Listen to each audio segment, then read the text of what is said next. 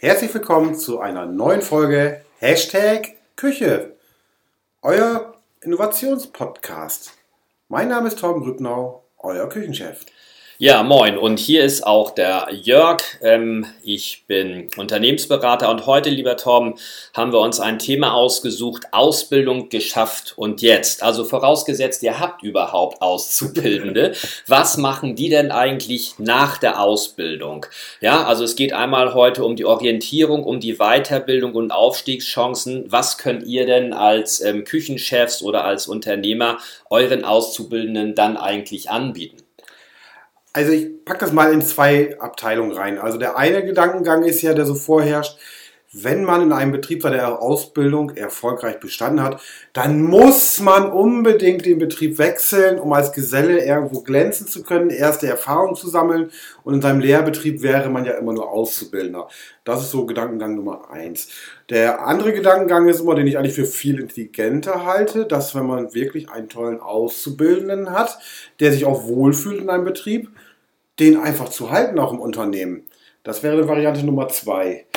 Ähm, das ist das, was so in der Praxis denn so gelebt und vorgelebt wird. Leider am meisten tatsächlich die Variante 1. Ich weiß nicht, was hältst du da so als Unternehmensberater von? Ist das pfiffig, drei Jahre lang Energie in einen jungen Menschen reinzustecken und dann, wenn er was kann und gut ist, einfach äh, vor die Tür zu jagen? Natürlich nicht. Im Gegenteil. Ich würde sogar dafür Sorge tragen, dass man mit dem Auszubildenden schon während seiner Ausbildung und dem Erkennen vielleicht von seinen ähm, tollen Talenten mit ihm äh, bereits Zukunftschancen im Unternehmen bespricht und äh, welche Position er gerne haben will und was er vielleicht in Zukunft gerne mal werden möchte. Ich habe da eine ganz einfache Rechnung, Torben.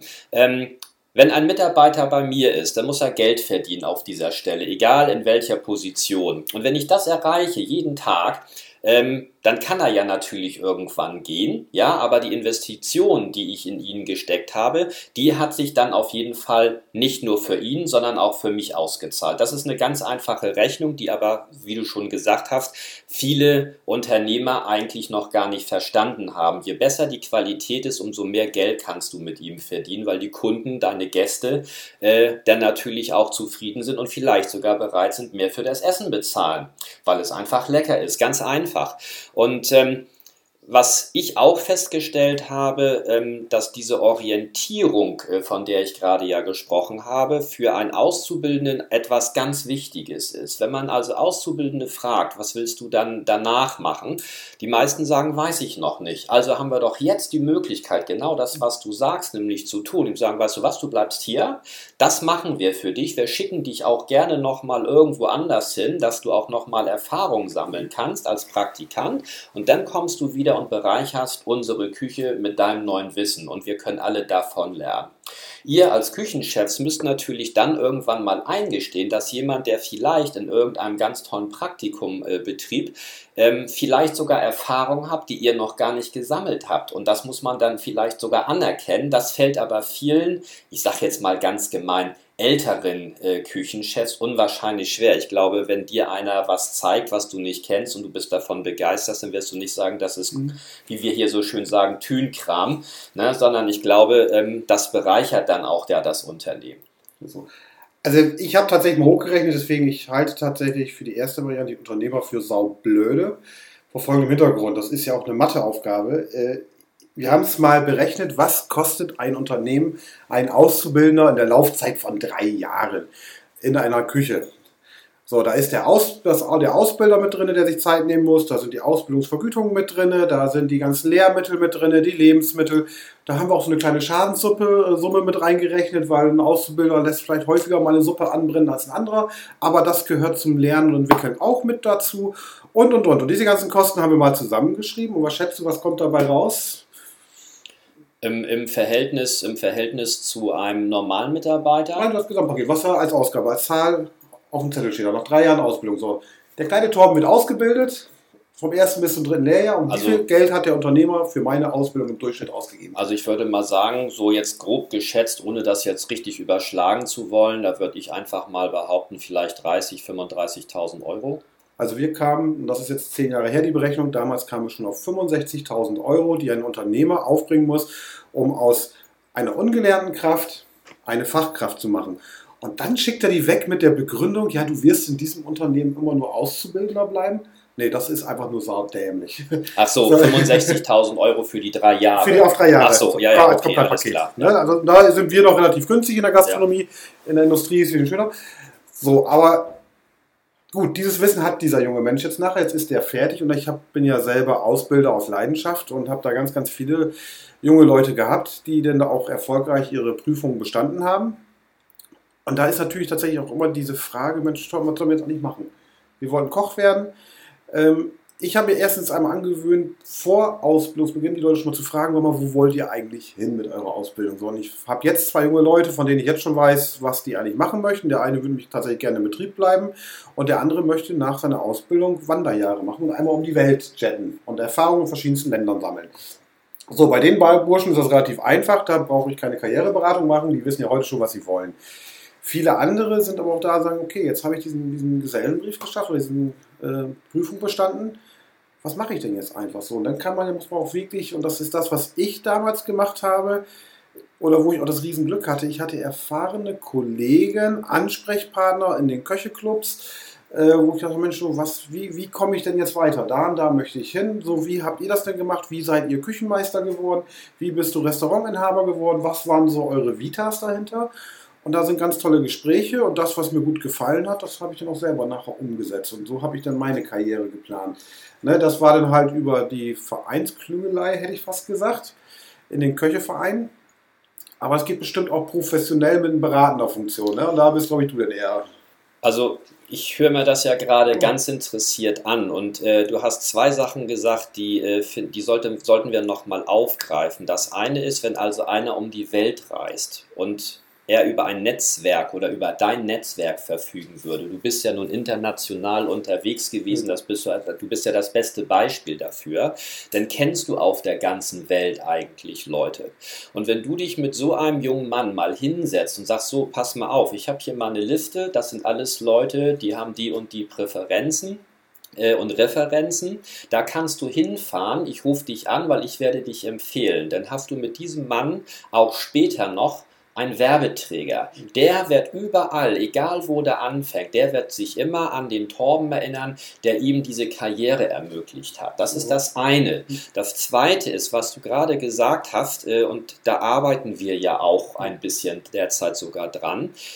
Wie schaffen wir es eigentlich, diese jungen sag ich jetzt mal, die jungen Wilden, würde ich die vielleicht mal nennen, ja, äh, und wirklich diese alten, gediegenen Leute zusammenzubringen. So, das heißt also Leute, die wirklich etwas erreichen wollen, die müssen doch auf unser Netzwerk auf der ganzen Welt zurückgreifen können, wenn die was können. Also wir müssen die ja empfehlen. Ich empfehle keinen, den ich nicht kenne.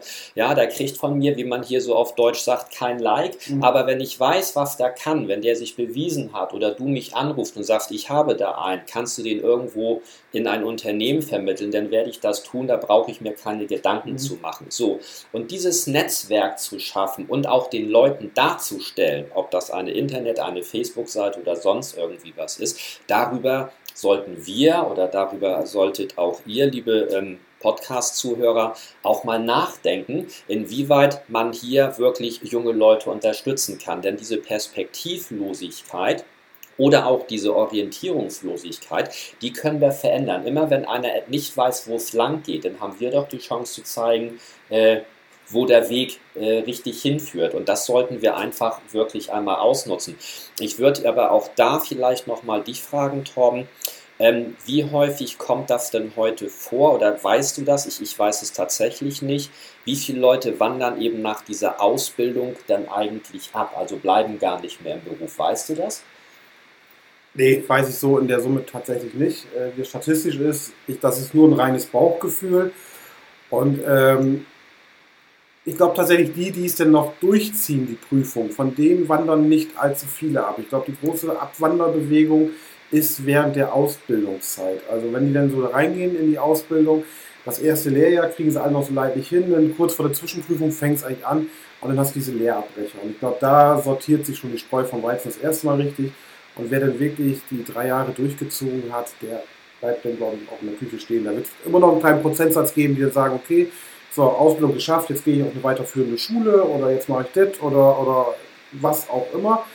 das gibt es ohne Frage, aber ich glaube, der Prozentsatz ist tatsächlich relativ gering. Also wenn ich da drei Jahre durchgearbeitet habe, der macht also dann haben wir ja eigentlich, da müssen wir ja eigentlich nur um, um eins uns Gedanken machen. Das heißt also, die, die es geschafft haben, die haben es auch verdient, dann sozusagen weiterzukommen.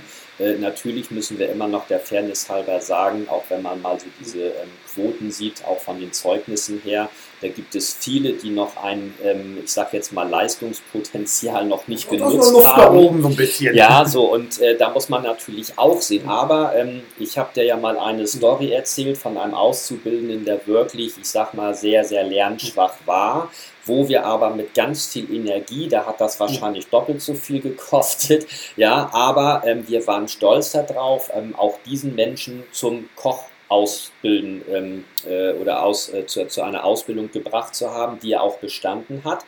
Ähm, und der hat sich sowas von gefreut, weil der unbedingt Koch werden wollte. Und ich glaube, diese Motivation, die darf eben in der Ausbildung nicht verloren gehen. Und ich glaube, dass wir die Situation für solche Leute, die dann eben fertig sind mit der Ausbildung, ähm, dass wir die mit Sicherheit oder dass wir mit Sicherheit dafür sorgen können, dass diese Motivation sogar noch steigt, was werden zu wollen. Und diese Aussichten, die sollten wir geben. Vielleicht, lieber Torben, sollten wir ja auch mal drüber nachdenken. Ich habe das ja schon mal angeregt, so in, in, bei einem Glas Fencheltee, den wir mal zusammen getrunken haben.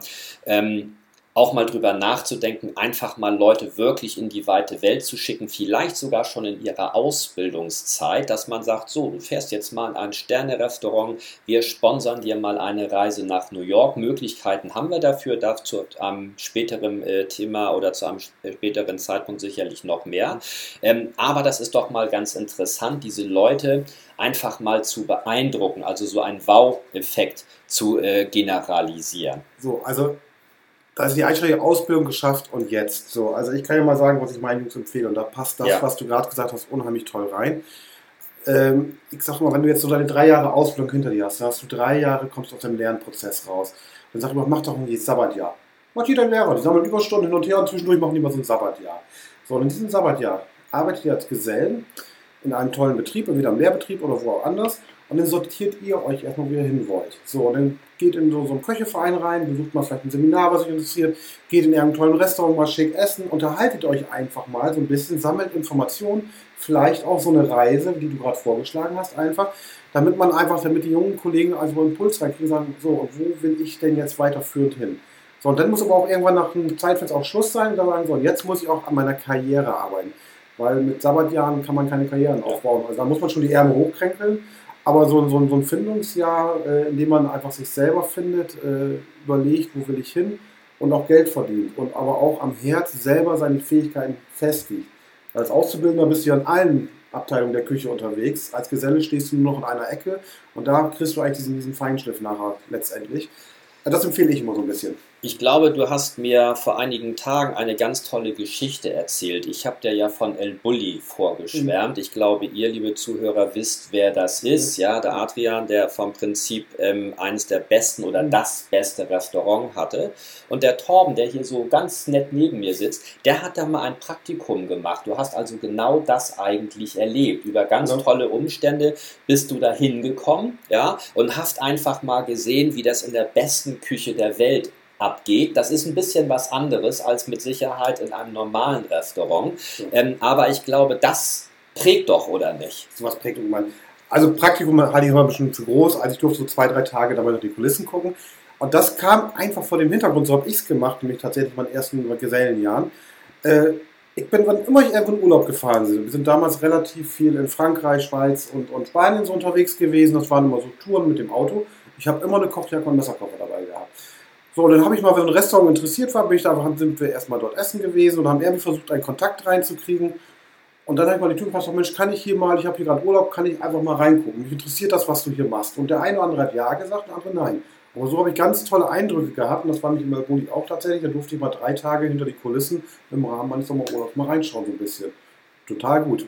Also, Lieber Tom, äh, mit diesen tollen Eindrücken, da beneide ich dich so ein bisschen drum, ähm, ist unser Podcast heute schon wieder zu Ende. Also, was müssen wir machen? Wir müssen dafür sorgen, dass die Auszubildenden aufgefangen werden. Wir müssen unsere Netzwerke dafür sorgen, dass gute Leute auch weiterkommen, äh, dass sie sich weiterentwickeln. Und wenn wir das schaffen, dann äh, sehe ich eigentlich äh, ganz tolle Leute in Zukunft an der, äh, in der Küche, äh, und ich sehe ganz leckere Gerichte auf meinem Teller. Damit verabschieden wir uns heute. Ja, ähm, ich sage Tschüss, äh, bis zum nächsten Mal.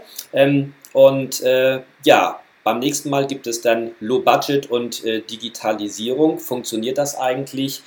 Bis zum nächsten Mal. Ja, vielen Dank auch von mir und nicht vergessen, nichts ist schöner als Kochen, Kochen, Kochen. Euer Küchenchef Torben Gutnau.